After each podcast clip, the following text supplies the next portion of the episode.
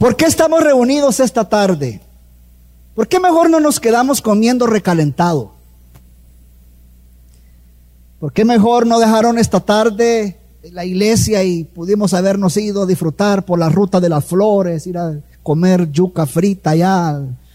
Ah, mencióname el lugar que está por ahí.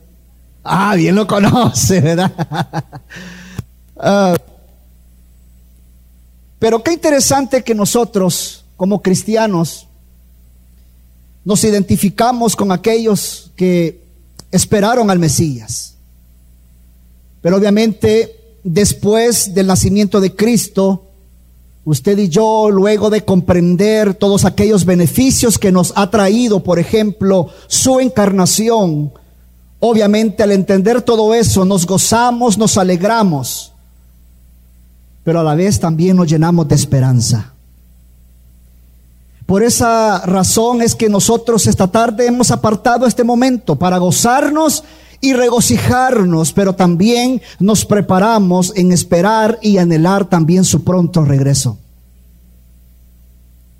En esta época donde la mayoría del mundo celebra de una manera muy equivocada la Navidad, nosotros los cristianos obviamente damos gracias a Dios porque en momentos como estos, y específicamente como estos momentos, nos hace meditar y nos hace recordar también la primera venida de nuestro Señor a este mundo.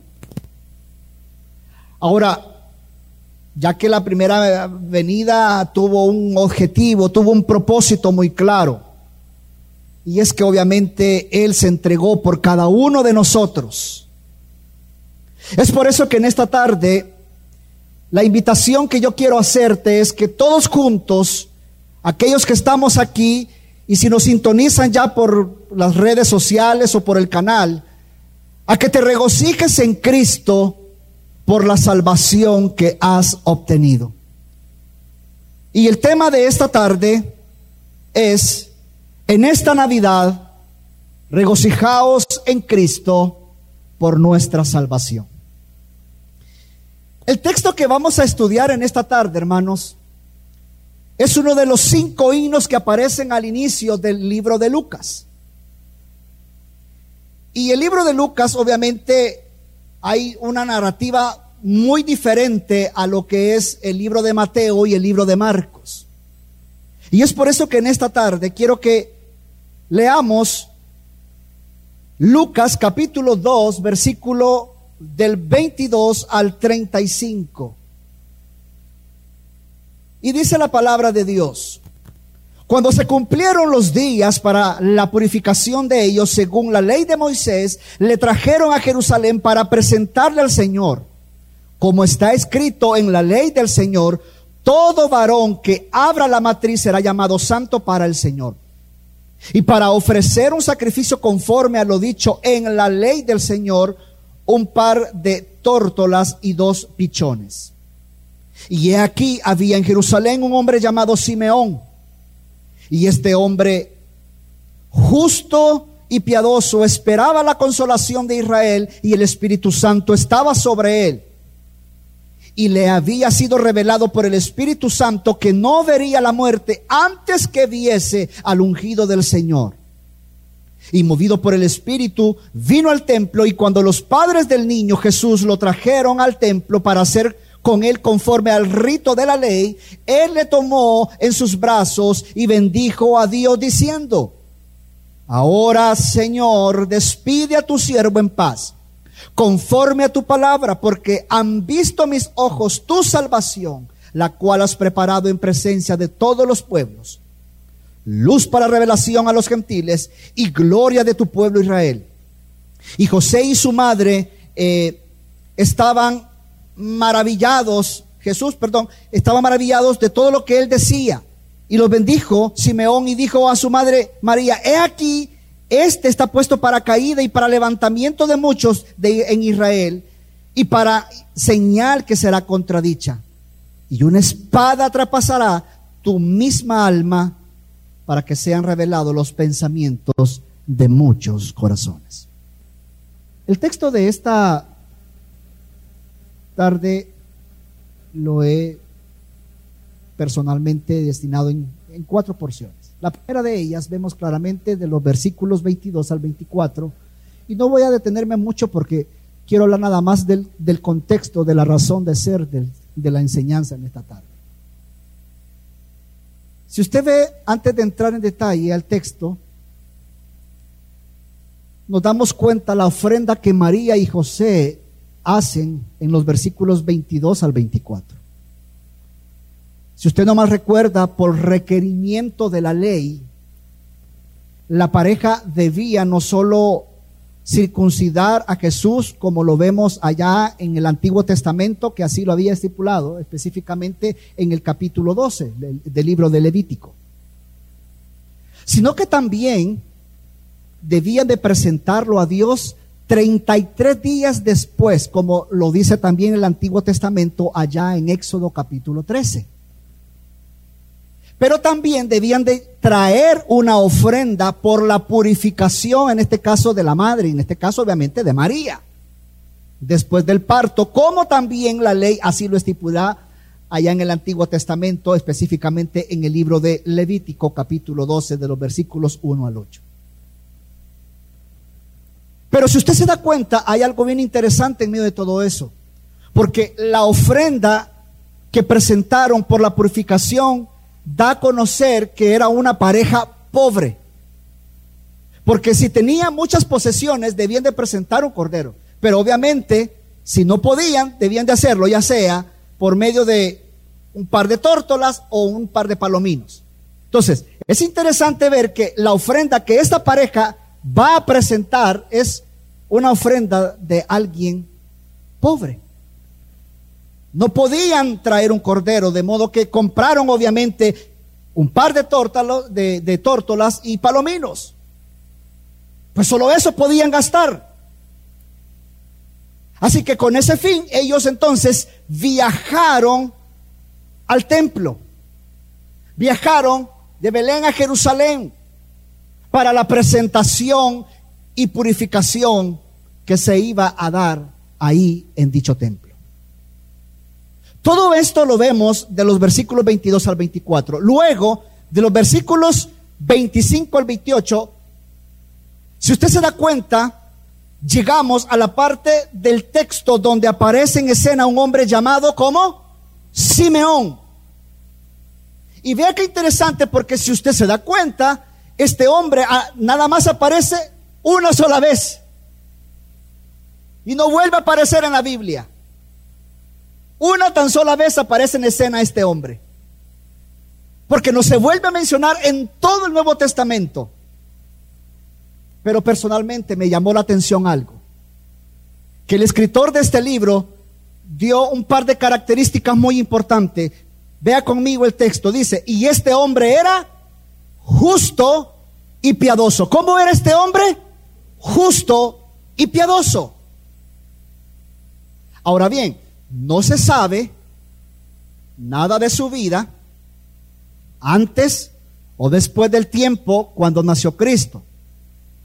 Lo que sí vemos es que el texto nos dice que vino por el Espíritu Santo al templo cuando el niño Jesús fue llevado allí por su madre y que él lo tomó en sus manos y a su vez bendijo a Dios. Iglesia, aquí rápidamente quiero animarte en algo.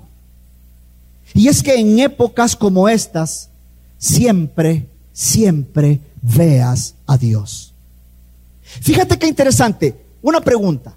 ¿Cuántas veces tú crees que fue el anciano al templo para poder ver a Jesús? ¿Cuántas veces probablemente se fue triste porque a ese personaje que le estaba esperando en ese lugar no llegaba. Pero iglesia, qué hermoso es poder ver porque el texto nos lo dice que fue el mismo Espíritu Santo quien lo motivó ese día.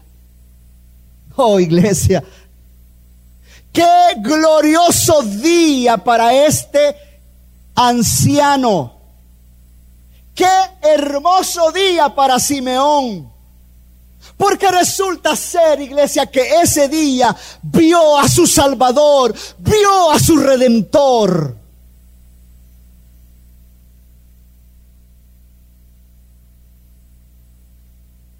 Qué hermoso día hoy, porque celebramos este día tan hermoso. Y como aprendíamos ayer, obviamente no nació específicamente en estas fechas, pero nosotros le damos gracias a Dios y aprovechamos este momento para poder santificarlo y darle gracias a Él porque ha nacido un Salvador, nuestro Señor. Por eso, iglesia, tú debes de gozarte en esta tarde por eso tú debes de regocijarte porque por medio de Cristo nuestro Señor has obtenido tu salvación. Y mira, Simeón, un hombre que esperaba, como vemos el texto, dice que esperaba la consolación o la liberación de Israel. Y esto es interesante, porque este es el típico representante. Simeón es el típico representante de ese remanente fiel.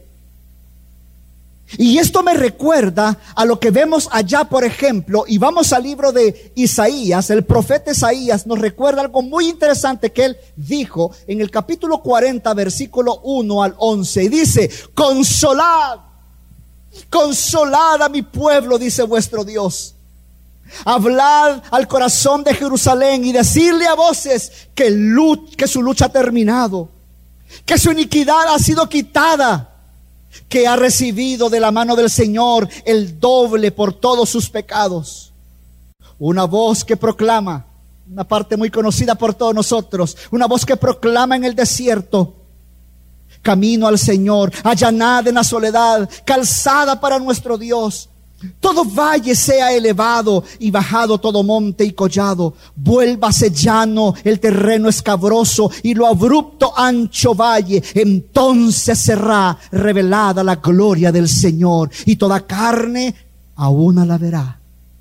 Pues la boca del Señor ha hablado. Una voz dijo, clama. Entonces él respondió, ¿qué he de clamar? Toda carne es hecha hierba y todo su esplendor es como flor del campo. Sécase la hierba, marchítase la flor cuando el aliento del Señor sopla sobre ella. En verdad el pueblo es hierba, sécase la hierba, marchítase la flor. Mas la palabra del Dios nuestro permanece para siempre. Súbete a un alto monte, oh Sión, portador de buenas nuevas Levanta su fuerza, con fuerza tu voz. Oh Jerusalén, portadora de buenas obras. Levántala, no temas. Di a las ciudades de Judá, aquí está vuestro Dios. He aquí el Señor Dios vendrá con poder y su brazo gobernará por él. He aquí con él está su galardón y delante de él su recompensa. Como pastor apacentará su rebaño. En su brazo recogerá los corderos y en su seno los llevará, guiará con cuidado a, las recién paridas. Iglesia, qué texto más espectacular este. Porque resulta ser que 700 años antes fue dicha por el profeta Isaías. Iglesia, este pueblo que los imperios veían y los, y los, y los conquistaban, de cómo fueron llevados al exilio de una manera horrible. Ellos vivían sumidos en gran tristeza. Pero qué hermoso ver que desde antes Dios les había dicho, consuélense pueblo mío. Permítanme mostrarles algo de cómo va a ocurrir esto. Permítame decirles qué es lo que pasará. El Mesías vendrá.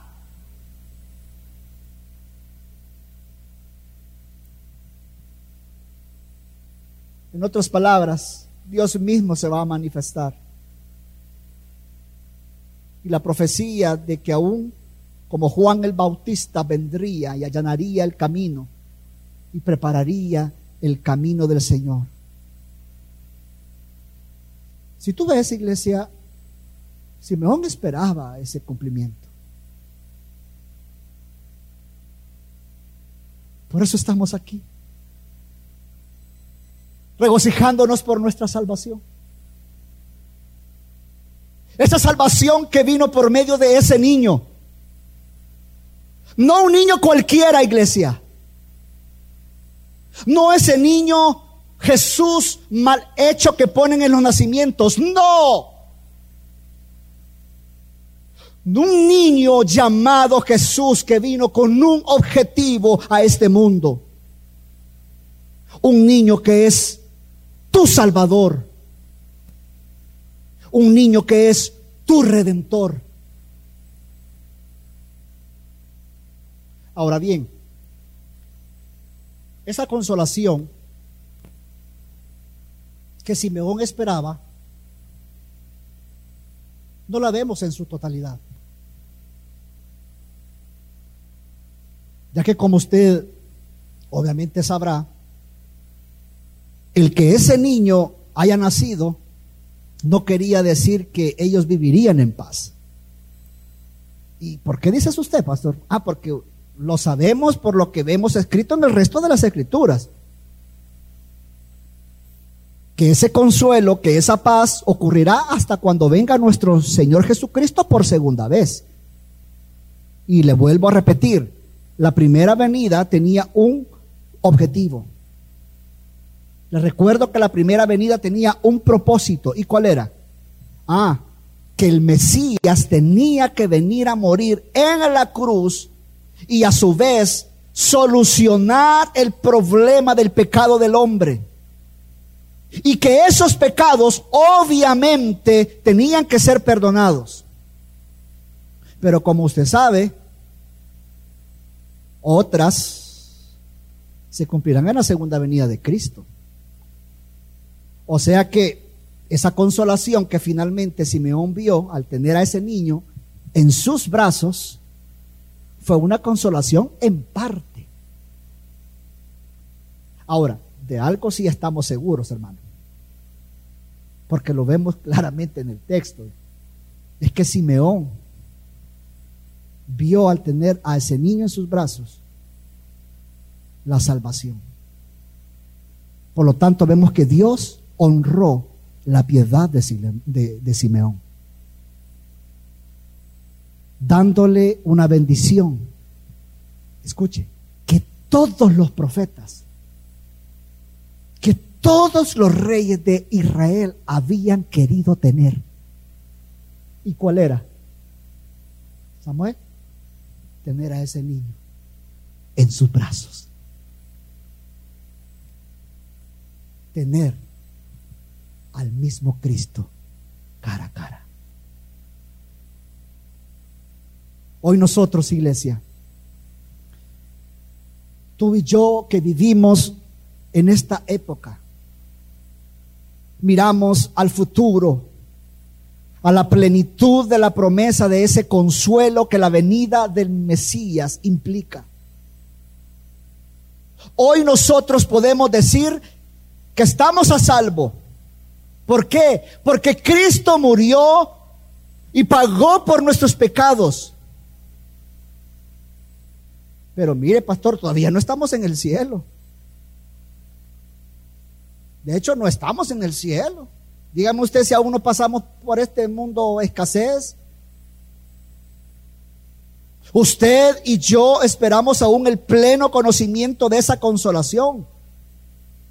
Aunque ya hemos sido consolados por medio de Cristo, por esa primera venida, pero aún esperamos más. Porque déjeme decirle que vamos a ser aún mucho más consolados cuando estemos en gloria. Y aquí, iglesia, recordemos aquel texto que nos dice, por ejemplo, que cuando estemos con Jesucristo nuestras lágrimas serán quitadas, de que ahí ya no habrá más dolor, de que ahí ya no habrá más llanto. Porque si aquí en la tierra aún tú y yo pasamos por tribulaciones, por escasez, por tristezas, por traiciones, allá en el cielo no existirá nada de eso. Quiero que entiendas que para Simeón significó mucho al tener a ese niño en sus brazos. Porque con sus ojos había visto a Cristo.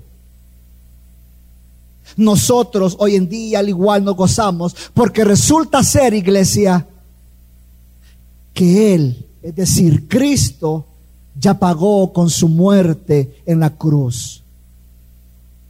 Hoy tú y yo tenemos los verdaderos motivos reales para poder estar contentos y regocijados. Por eso es que no olvidemos recordar siempre en nuestros corazones de que Cristo pagó por nuestra salvación.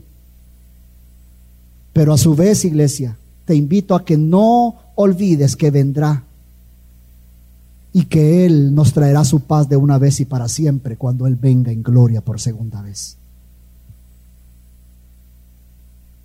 Como cristianos no debemos nunca olvidar esto. Debemos recordarnos y a la vez animarnos con esta verdad todos los días. Y vemos de los versículos 29 al 32 y dice, ahora Señor, despide a tu siervo en paz conforme a tu palabra, porque han visto mis ojos tu salvación, la cual has preparado en presencia de todos los pueblos, luz para revelación a los gentiles y gloria de tu pueblo Israel. Si usted se da cuenta, al inicio de este texto, en el versículo 22 específicamente, vemos que Simeón nada más dice, ahora Señor, despide a tu siervo en paz conforme a tu palabra. Pudiéramos decir, iglesia, que el cumplimiento de la promesa que se le había dado allá en el Antiguo Testamento se había cumplido. En otras palabras, podemos decir que la espera había terminado. Por lo tanto, ahora se podía retirar en paz. Mira qué maravillosa escena aquí. Una vez más, Simeón no solo vio a un indefenso bebé en sus brazos. No, él no vio a un niño indefenso nada más en sus brazos. Él vio nada más y nada menos que al Salvador muriendo en la cruz. Y no solo eso, vio la salvación para todos los pueblos, tanto para los gentiles como para los israelitas. Y qué maravilloso todo esto, porque aquí vemos, iglesia, mira, aquí estamos viendo la salvación de manera personificada. Una salvación preparada desde la promesa de Adán y Eva y a David, que los profetas habían extendido a todo el pueblo. Y como el mismo Simeón dijo, esta salvación fue preparada en vista incluso de todos los imperios mundiales. Simeón vio esta salvación tan grande y no la tuvo en poco. Por eso él se alegró. Por eso él se regocijó. Pero el texto continúa diciéndoles, porque por un lado dice, luz para los gentiles. Mira, cuando dice luz para los gentiles, quiero que entiendas que ahí se está refiriendo a nosotros, a los gentiles, a los que no son judíos étnicos. Ahí estábamos incluidos tú y yo. Dice que ese Mesías, fíjate, sería luz. Y vea qué interesante porque, ¿por qué luz? Porque resulta ser que tú y yo necesitábamos de esa luz. Y te recuerdo que estar sin luz es igual a vivir ignorantes.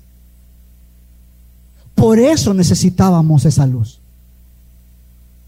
Porque por medio de esa luz que es Cristo Jesús, veríamos a nuestro Salvador. Antes tú y yo sin Cristo nos enorgullecíamos, que conocíamos de Jesús.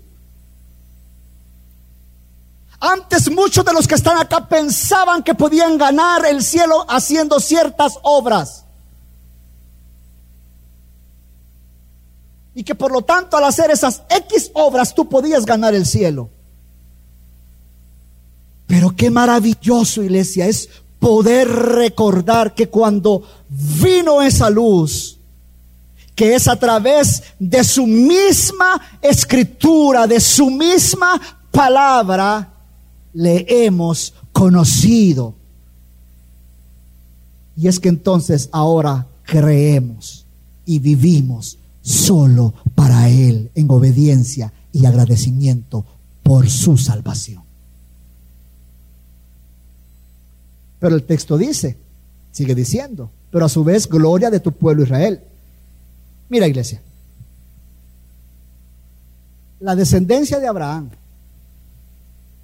el pacto, la promesa, la, la, la ley de Moisés, incluso el culto en el templo ordenado por Dios como hemos aprendido durante estos muchos años, todos estos eran grandes privilegios. Claro que sí. Pero qué interesante que ninguna de ellas eran comparados con el enorme hecho de que en Israel hubiera nacido el Salvador del mundo. Y en todo esto vemos claramente que Jesús, fíjate, no es un Salvador. No. Es el Salvador. ¿Ves la diferencia? Jesús no es un Salvador, no. Es el Salvador. Para eso vino. Para rescatar a su pueblo del dominio y consecuencias del pecado.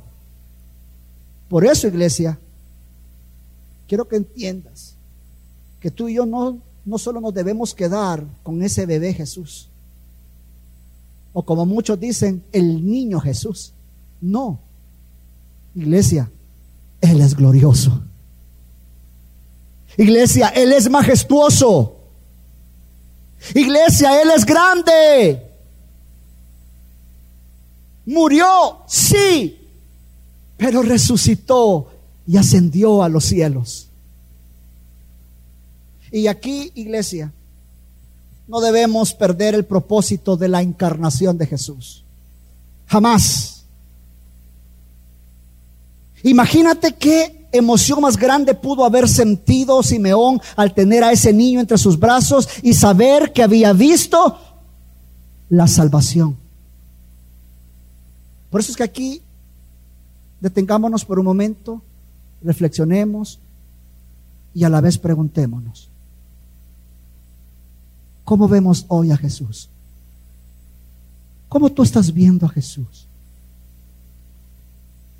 ¿Te regocijas al recordar lo que por medio de su muerte y resurrección ha sostenido? ¿Te regocijas más por el estreno que estuviste esa noche?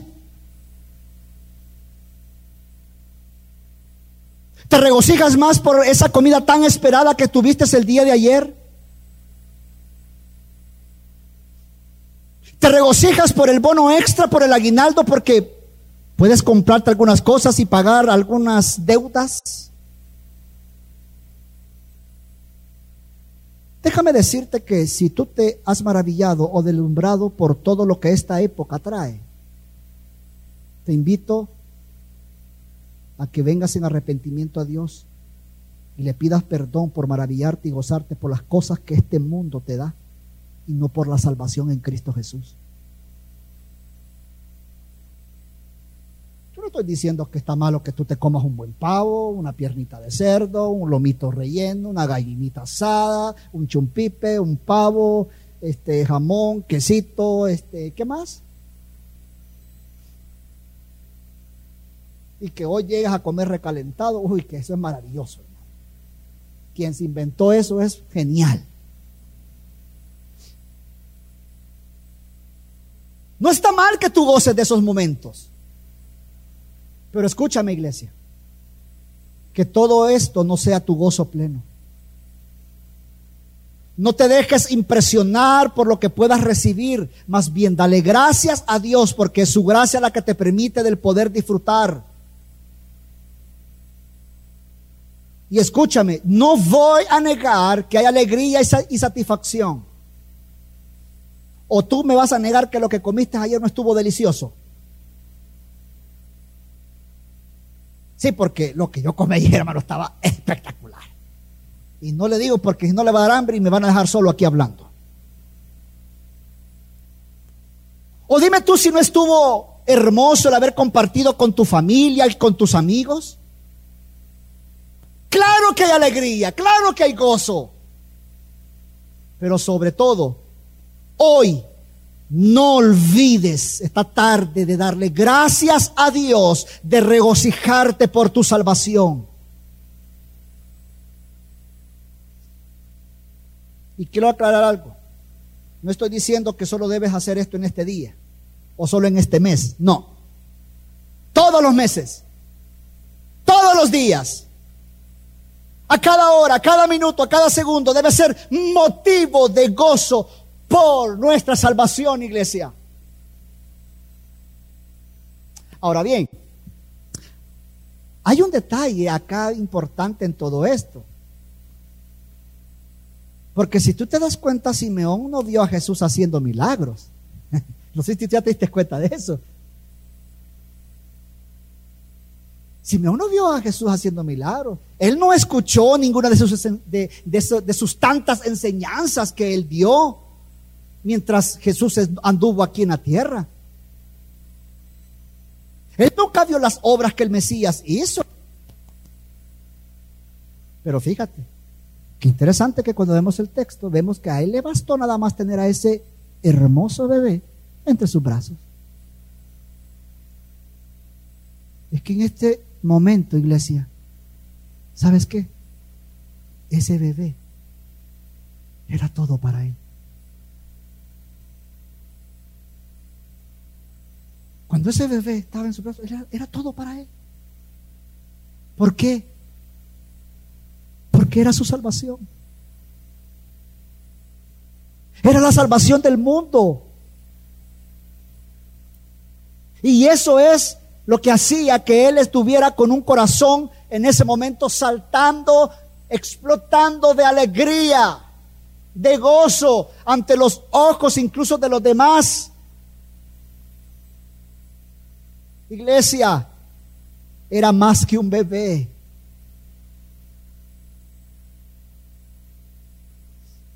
Como dice un teólogo en relación a este, Brackett dice, era una gloria infinita, dice.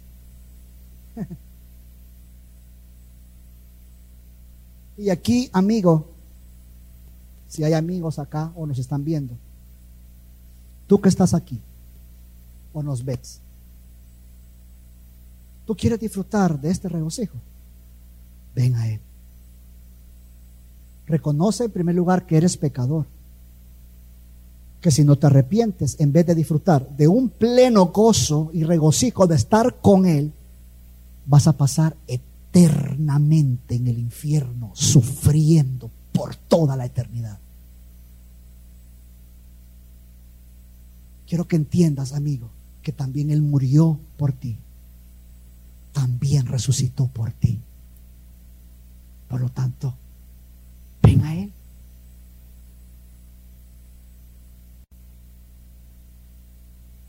La salvación la obtienes solo por medio de nuestro Señor Jesucristo. Y ya para ir terminando, en los versículos 33 al 35 vemos la bendición obviamente que da Simeón.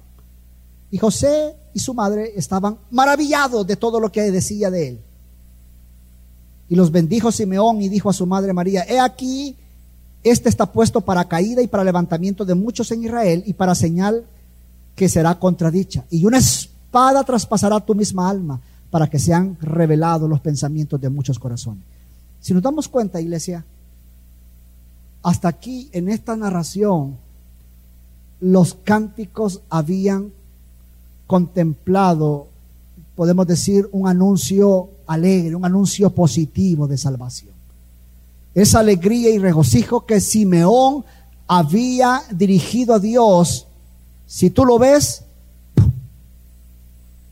cambia de repente. Porque es interesante ver que Simeón agrega un detalle y es el costo que tendría esa salvación. Pareciera ser que ese niño no solo traería paz, consuelo, alegría, regocijo, salvación. Al inicio del versículo 33 los padres de Jesús estaban asombrados por todo lo que les había dicho Simeón.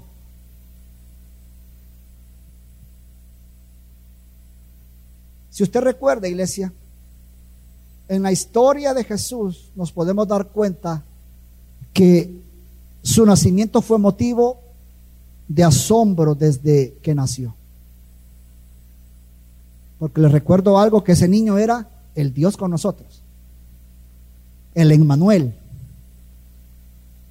Si vemos, Simeón no solo cantó y bendijo a José y a María, sino que también, ahí lo vemos que dio una palabra de profecía acerca del futuro de ese bebé. Porque en los versículos que continúan, específicamente en los versículos 34 y 35, vemos cuatro objetivos del ministerio de Jesús. Podemos ver también el relato de los resultados que obviamente seguirían a Jesucristo y a su evangelio cuando vinieran al mundo. Obviamente hay algunas que ya se cumplieron y otras que se deben seguir cumpliendo a diario. Pero hay cuatro objetivos del ministerio de Jesús acá. Y rápidamente, número uno dice paracaída. Mire, si usted no mal recuerda, en Israel no todos creerían en él. Es más, aquellos de quienes esperaría una fe genuina y sin rodeos no creerían en él. Ahí incluye usted a los fariseos, ahí incluye usted a los saduceos, ahí a, todos.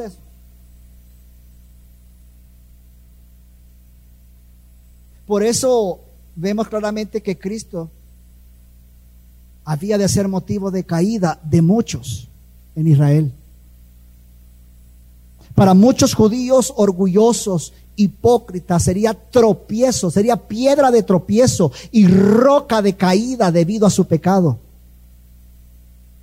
Y esto lo vemos bien claramente reflejado, por ejemplo, a lo que más adelante el mismo apóstol Pablo dice allá en Primera de Corintios capítulo 1, 23, pero nosotros predicamos a Cristo crucificado.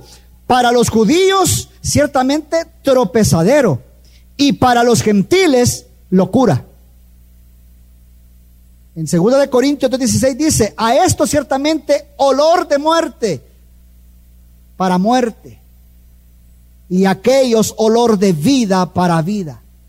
Y para estas cosas, ¿quién es suficiente? Claramente Cristo para, para muchos iba a ser piedra de tropiezo, pero para otros iba a ser motivo de gozo y de salvación.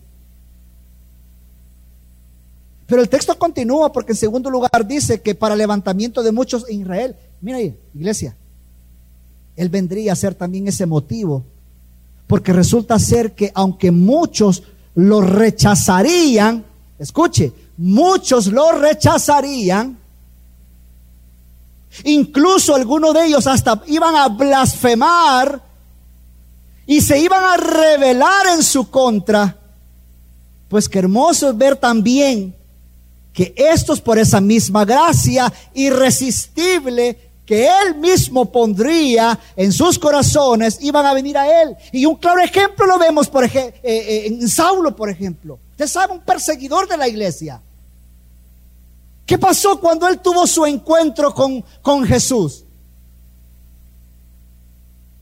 ¿Siguió siendo el mismo? Ese mismo asesino que andaba persiguiendo a la iglesia de Jesucristo, pues resulta ser que ese loco asesino hoy se vuelve ahora loco, pero de Cristo porque iba a hablar el evangelio de Jesucristo. Bueno, y para muestra, usted ve, usted ve en la Biblia En el Nuevo Testamento hay muchísimos libros que él escribió que sirven de, de, confrontación, de alegría, de promesa, de esperanza para nosotros, ¿sí o no? Así que qué hermoso es ver que aunque iba a ser piedra de tropiezo para algunos, pero para otros iba a ser motivo de gozo y de salvación. Pero el texto sigue diciendo, para señal que será contradicha. Mira, cuando miraba esta parte, es interesante que muchos, muchos estudiosos de la, de, la Biblia, muchos teólogos piensan que se refería a la, a la profecía, perdón, se está refiriendo a la profecía de, de Isaías, la que se encuentra en el capítulo 8, en los versículos 14 y 15.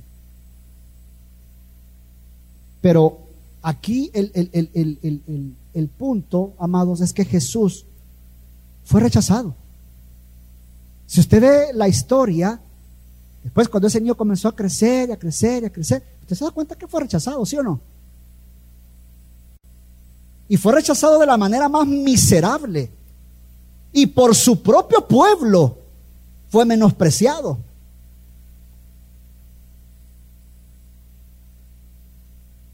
Si esto no mal recuerda, él, él, era la señal que esperaron toda la vida, pero cuando vino, ¿qué pasó? Lo desconocieron, no lo aceptaron. Y usted lo puede ver, por ejemplo, en Juan capítulo 1, si no me equivoco, en los versículos 10 y 11. Él vino a los suyos, pero él le, le rechazaron.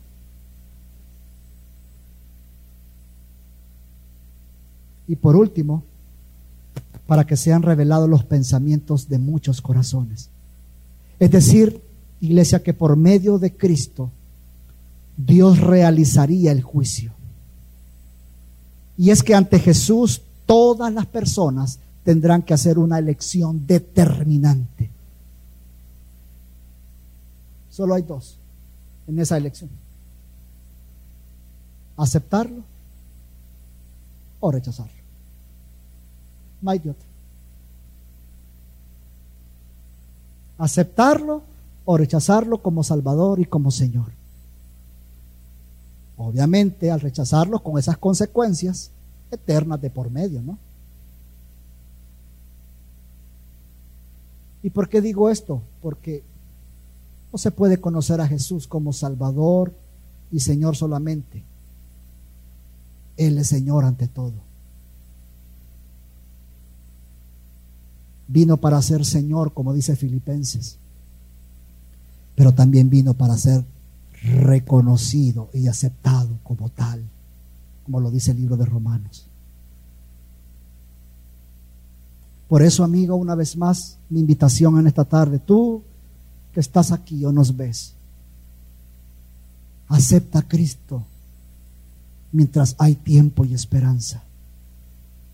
Porque mientras hay tiempo y esperanza, puedes venir a Él. Ese que hoy la gente ve como un bebé indefenso, déjame decirte, amigo, Él es el Rey Todopoderoso. Él es el juez ante quien un día tú verás cara a cara y te vas a ver enfrentado a Él. No importa que seas grande, pequeño, rico, pobre, Amigo, tú necesitas de Cristo. Porque solo por medio de Él puedes obtener salvación. Porque sin Él estás condenado a muerte eterna. Porque sin Él estás destinado a sufrir en el infierno. Por eso si estás aquí, aún hay tiempo para ti. No es casualidad probablemente si estás aquí el que tú hayas venido a este, a este lugar. No es casualidad. O que tú hayas encendido el televisor o le haya dado clip a esa red social. No es casualidad. Dios quiere que tú te refugies en Él. Que tú te refugies en Cristo Jesús. Que Él es la única esperanza de salvación. Porque solo en Él puedes encontrar perdón por tus pecados. Hoy mismo tú estás en un gran problema. Pero quiero decirte que ese problema tiene solución. Ven a Él. Y tú vas a recordar este 25 de diciembre como el mejor del resto de tu vida. Y por último, un detalle interesante ahí que vemos. Simeón, si nos damos cuenta, expone una triste verdad para María. ¿A qué se refiere que una espada traspasará tu misma alma? La espada se refiere a la trágica muerte de Jesús. Y mira, es muy probable que María no haya logrado eh, dimensionar las palabras de Simeón. Pero es muy probable, es muy seguro que las haya entendido después de la resurrección de Jesús. Iglesia, María iba a perder a Jesús antes de que pudiera ganarlo. Y un ejemplo claro es en Lucas, ahí mismo en Lucas, en capítulo 8 lo vemos. Y esto nos dice mucho, iglesia, porque la vida de Jesús estaba destinada a ser demasiado corta como para disfrutar y asegurar mucho en esta tierra. Por eso, si tú y yo estamos aquí y tuviéramos, escucha, si tú y yo tuviéramos la capacidad de eliminar de nuestras vidas toda aflicción, toda preocupación, Incluso, escúchame, si tú hubieras podido evitar esa experiencia dolorosa a María, yo creo que tú lo hubieras hecho.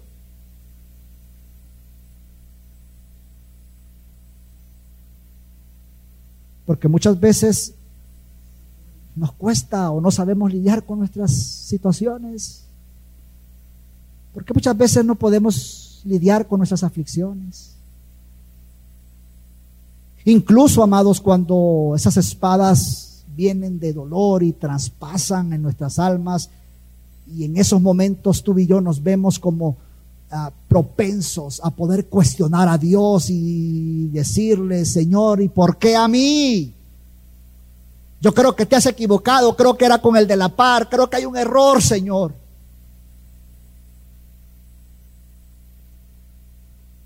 Porque nos consideramos más sabios que pensamos que ah, debe haber un mejor camino para esta situación. Por eso pregunto una vez más, ¿qué sucedería si hoy eliminamos ese dolor en la vida de María? Obviamente, le evitamos ese dolor, pero eso sí, la hubiéramos enviado y condenado al infierno incluso tú y yo estaríamos ahí con ella.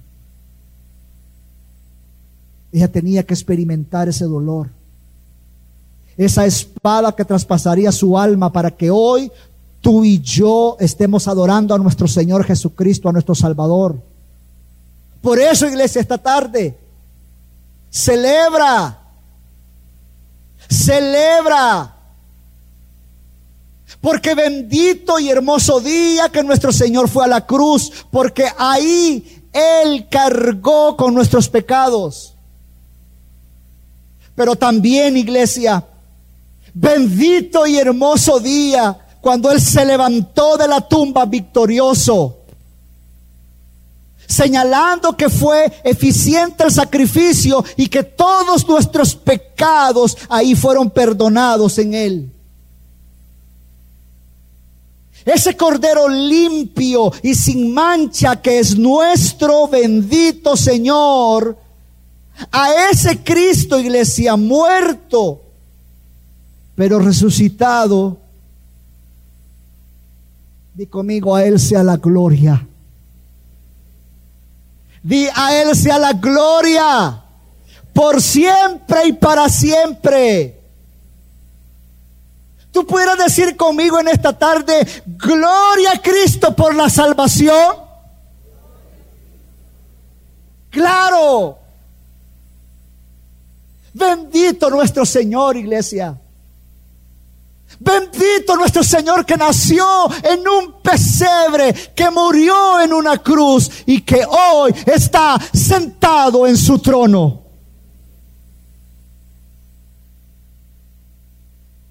Pero eso, iglesia, esto no termina acá. Porque la historia aún no ha terminado todavía.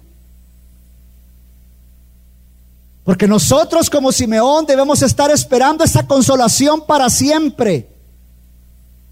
Esa consolación plena la disfrutaremos cuando Jesús venga por segunda vez y estemos en gloria con Él.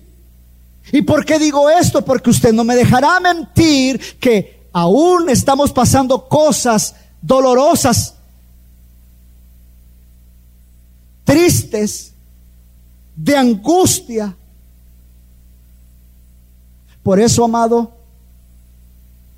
que Dios ponga esta tarde y siempre en nuestros corazones esa oración que en muchas ocasiones se ha dicho de acá. Ven, Señor Jesús. Porque ahí en gloria, juntamente con Él, ahí será nuestra consolación real. Hoy nos lamentamos ante tanta injusticia, ante tanta podredumbre en este mundo caído y perverso. Pero como dije hace unos minutos atrás, dice la escritura que en la gloria venidera, tú y yo no vamos a poder comparar las cosas que vivimos en este mundo.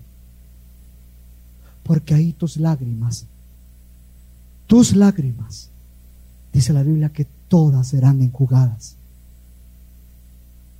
Pero mientras Jesucristo aún no regresa por segunda vez, te recuerdo a que te regocijes en Cristo por la salvación que has obtenido. Vamos ahora.